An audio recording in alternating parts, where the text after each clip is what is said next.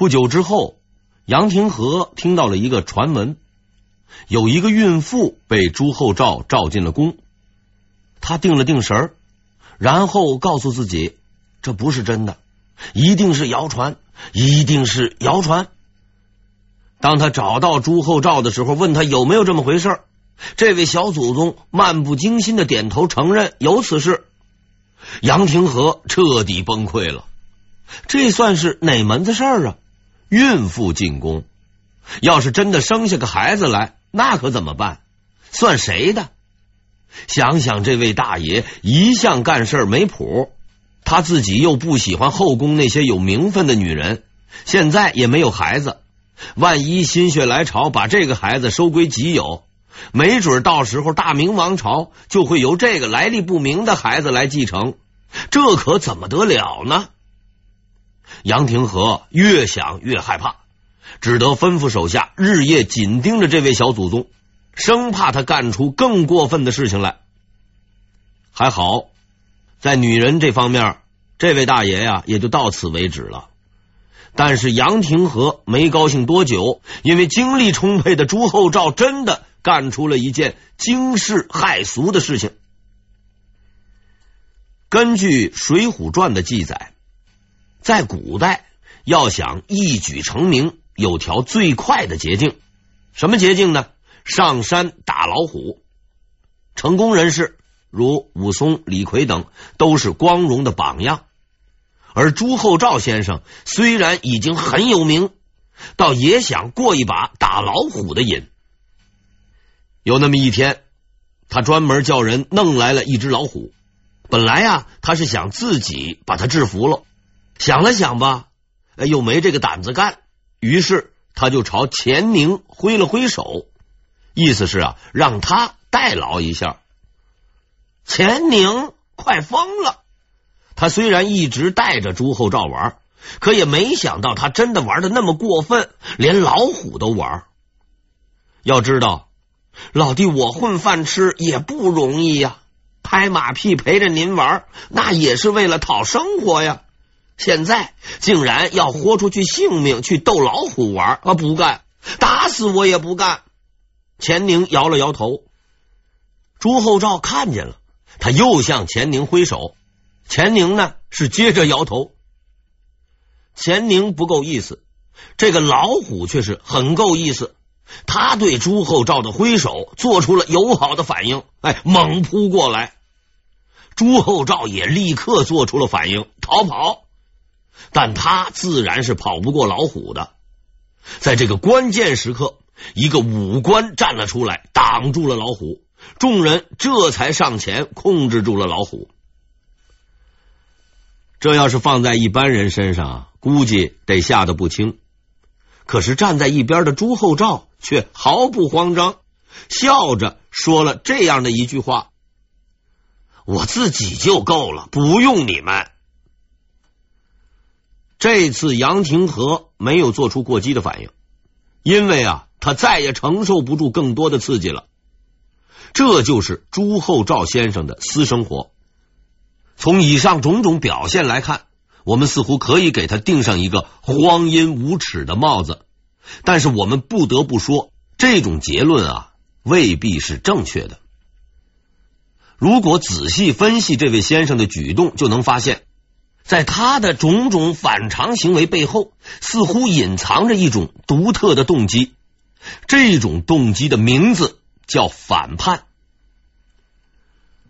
朱厚照不是一个适合做皇帝的人，因为皇帝这份工作那是个苦差事，要想干好，必须得日以继夜的干活，必须学会哎对付大臣、太监，还有自己身边的亲人，要守太多的规矩，有太多的事情不能做。朱厚照做不到，因为他只是一个任性的孩子，他就如同现在所谓的反叛一代，你越让他干什么，他是越不干。朱厚照不残暴，不杀戮，做出种种怪异的行为，其实只是想表达一个愿望，做自己想做的事情。可是，一个合格的皇帝是不能做自己想做的事情的，所以朱厚照不是一个合格的皇帝，他也不可能成为一个好皇帝。这才是那种种历史怪状背后的真相。朱厚照不过是一个投错了胎、找错了工作的可怜人。朱厚照穷尽自己的一生去争，想要的无非是四个字儿：自由自在。他一直在努力。正德十二年八月甲辰夜。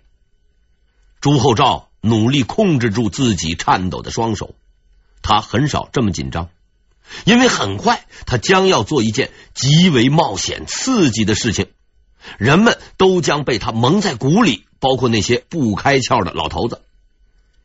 一个武官来到他的身边，提醒他说：“准备出发。”这个陪同者的名字叫做江斌。他就是当年那个为朱厚照挡住老虎的人。今晚的这件事情正是他提议的。在夜幕中，朱厚照纵马飞奔，冲出德胜门。一场伟大的冒险即将开始，再也没有人能够阻拦我。朱厚照对老头子们的忍耐已经到了极限。这些古板的人总是阻拦他的行动，也不让他自由活动。然而，他也明白治理国家不能离开这些人，所以他一直在妥协与反叛之间摇摆。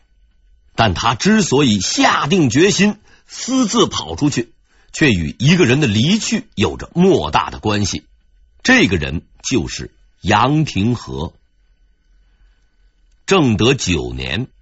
杨廷和的父亲去世了，杨廷和是个孝子，所以请求回家守孝。但出人意料的是，朱厚照竟然不放他走。朱厚照和杨廷和一直以来都保持着奇特的关系。朱厚照很反感杨廷和，因为他经常会管着自己，但是他更尊重杨廷和，两个人有着深厚的感情。因为杨廷和不但是他的老师，还是一个得力的助手。每当他不知道如何办理国家大事的时候，都会哀叹：“如果杨先生在，就没有问题了。”但杨廷和实在是一个孝子，他坚持一定要回家守孝三年。朱厚照不得已同意了。杨廷和的离去。让朱厚照失去了最后一个束缚。之后的日子，他经常换上老百姓的衣服，到京城附近闲逛。随着这个活动范围的扩大，他的胆子也是越来越大。终于在这个夜晚，他决定去一个极其危险的地方，以证明他的勇气。他选择的目的地是关外。第二天一早，内阁大臣梁楚、蒋勉准备进宫见朱厚照，被告知皇帝今日不办公，但很快他们就得到了宫中的可靠消息：皇帝昨天晚上已经跑了，跑了。梁楚的脑筋彻底乱了，他呆呆的看着蒋勉，一句话都说不出来。皇帝也会跑？跑到哪里去？去干什么？片刻，他终于反应过来，猛拍了同样呆住的蒋勉一巴掌，大声一喊：“愣着干什么？快吩咐备马，我们马上去追！”祖宗啊，你可千万别出事儿，有啥意外呀？剐了我也承担不起呀！这两个老头子急得眼泪都快掉了下来了。叫上几个随从，快马加鞭去追朱厚照。那边急得要死，这边朱厚照呢，却是心情愉快，一路高歌。他终于感受到了真正的自由。很快，他们到达了北京郊区的昌平，在这里，朱厚照停了下来，发布了一道命令：他的这道命令啊，是发给居庸关巡守御史张钦的，意思只有一个：开关放我出去。张钦呢，接到命令以后不予回复，找到了守关大将孙喜，问他对这道命令的看法。孙喜同样无可奈何。既然皇上发话，那就开门让他出去吧。绝对不行！张钦突然抓住了孙喜的衣襟儿。老兄，你还不明白吗？我俩的性命就快保不住了。如果不开关，就是抗命，要杀头。开了关，万一碰上蒙古兵，再搞出个土木之变，我和你。要被千刀万剐，孙喜的汗立马就下来了。那那你说该怎么办？张钦坚定的答复道：“绝不开关，死就死，死而不朽。”事到如今，就照你说的办吧。在昌平的朱厚照等到花都谢了，也没有等到开关的答复。他派人去找孙喜，孙喜呢装糊涂，回复说：“御史就是张钦，说御史在这里，我不敢走开。”朱厚照呀，没办法了，只能叫镇守太监刘松。刘松呢倒是很听话，趁人不备就抽了个空子，想偷偷去接。他顺利的到了关口，无人阻拦，正在那暗自庆幸。却看见门口坐着个人，手里还拿着一把亮闪闪的剑。哎呦，张钦兄，你还没休息呀？张钦呢笑了，他扬了扬手里的剑，说了一句话：“ 回去，出关者格杀勿论。”朱厚照百般无奈，又派出了一个使者。以他的名义向张钦传达旨意，皇帝下令立即开关放行。张钦呢也很直接，他拔出了剑，指着使者大吼：“这旨意是假的！”听到了使者的哭诉，朱厚照也只有苦笑着叹气了。他不过是喜欢玩，不要人管。可守门的这位仁兄却真是不要命。正在这个时候，上气不接下气的梁楚和蒋冕终于赶到了。上下打量了一下朱厚照，看看这位仁兄身上有没有少啥部件。看了半天没少，这才放了心。于是又是下跪，又是磕头。说我们两个老家伙再也折腾不起了，大哥呀，您就跟着我们回去吧。前有围堵，后有追兵，朱厚照感觉不好玩了，他闷闷不乐的答应了。所有的人都彻底解脱了，守关的回去守关，办公的回去办公，玩的回去接着玩。梁楚和蒋冕。都是由李东阳推荐的，也算是历经宦海、阅历丰富了。一般的主他们都能伺候得了，但这回他们就只有自认倒霉了。因为要论捣乱闹事，朱厚照先生实在可以说是五百年难得一遇的混世魔王。这二位兄弟毕竟年纪大，经验多。他们估计到朱厚照不会就这么罢休，派人紧盯着他。可几天过去了，这位顽童倒也没有什么行动，他们这才稍微的放松了一点。其实朱厚照这几天不闹事，只是因为他在等待着一个消息。很快，江彬带来了他想要的讯息，他告诉朱厚照。镇守居庸关的张钦出关去巡视去了。就在那个夜晚，他又一次骑马冲出了德胜门。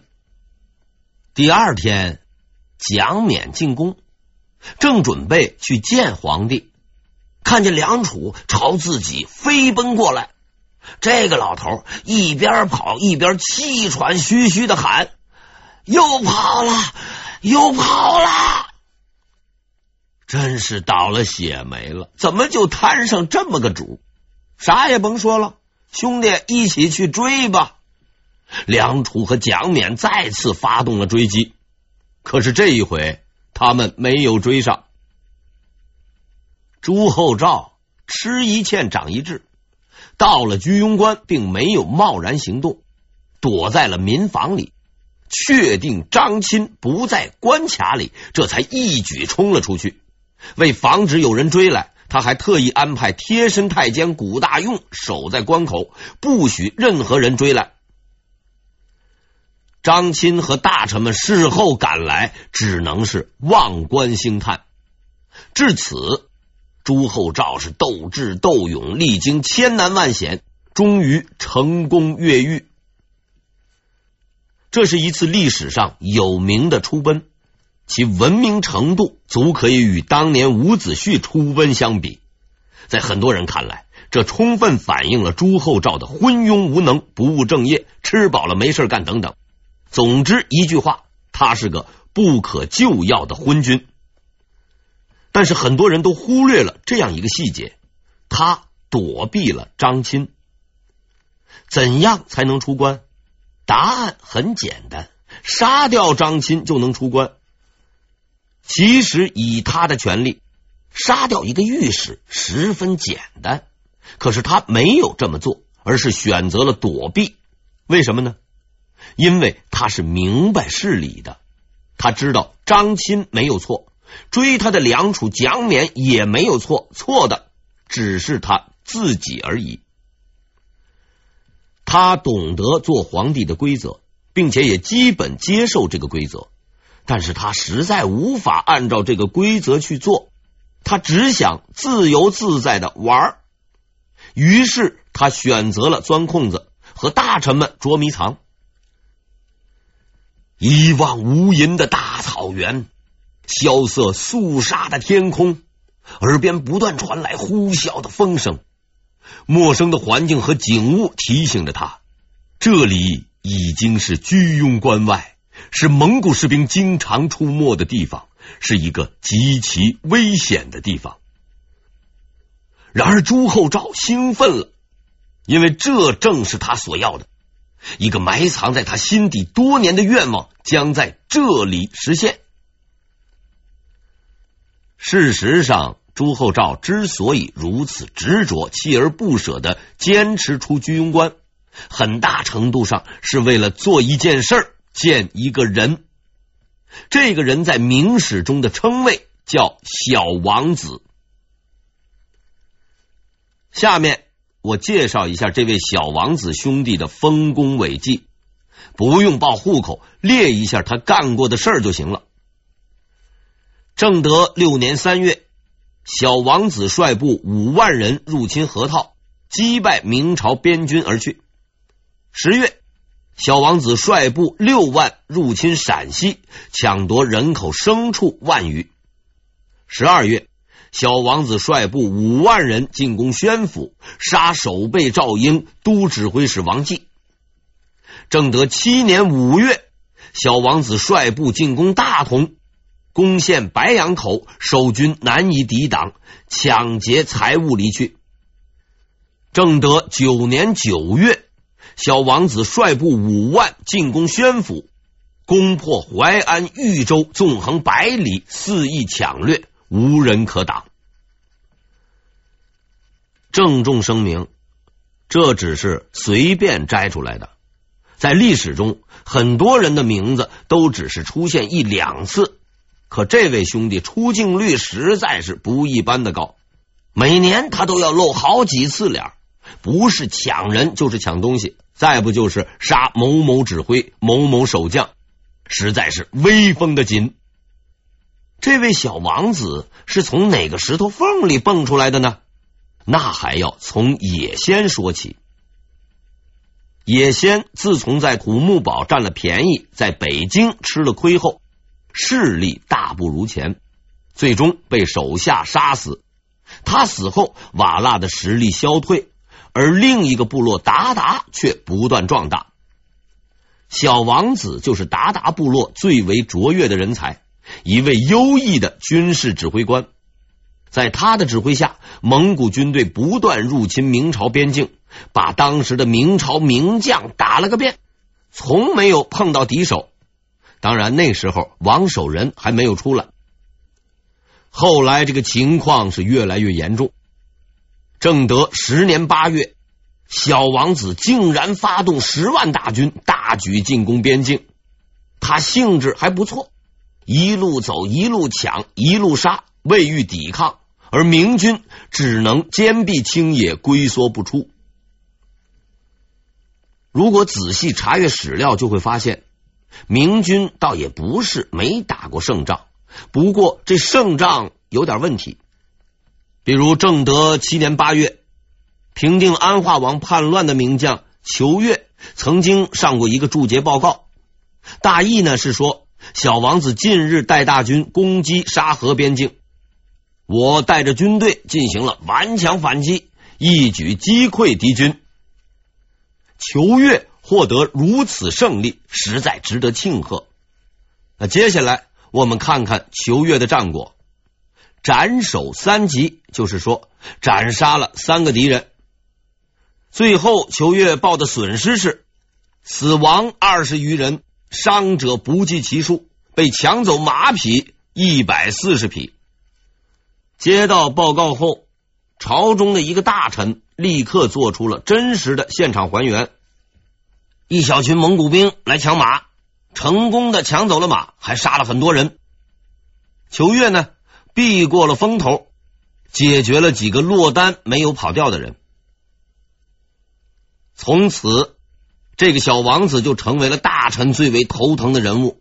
说起这位大哥，没有人不摇头叹气，只有一个人例外。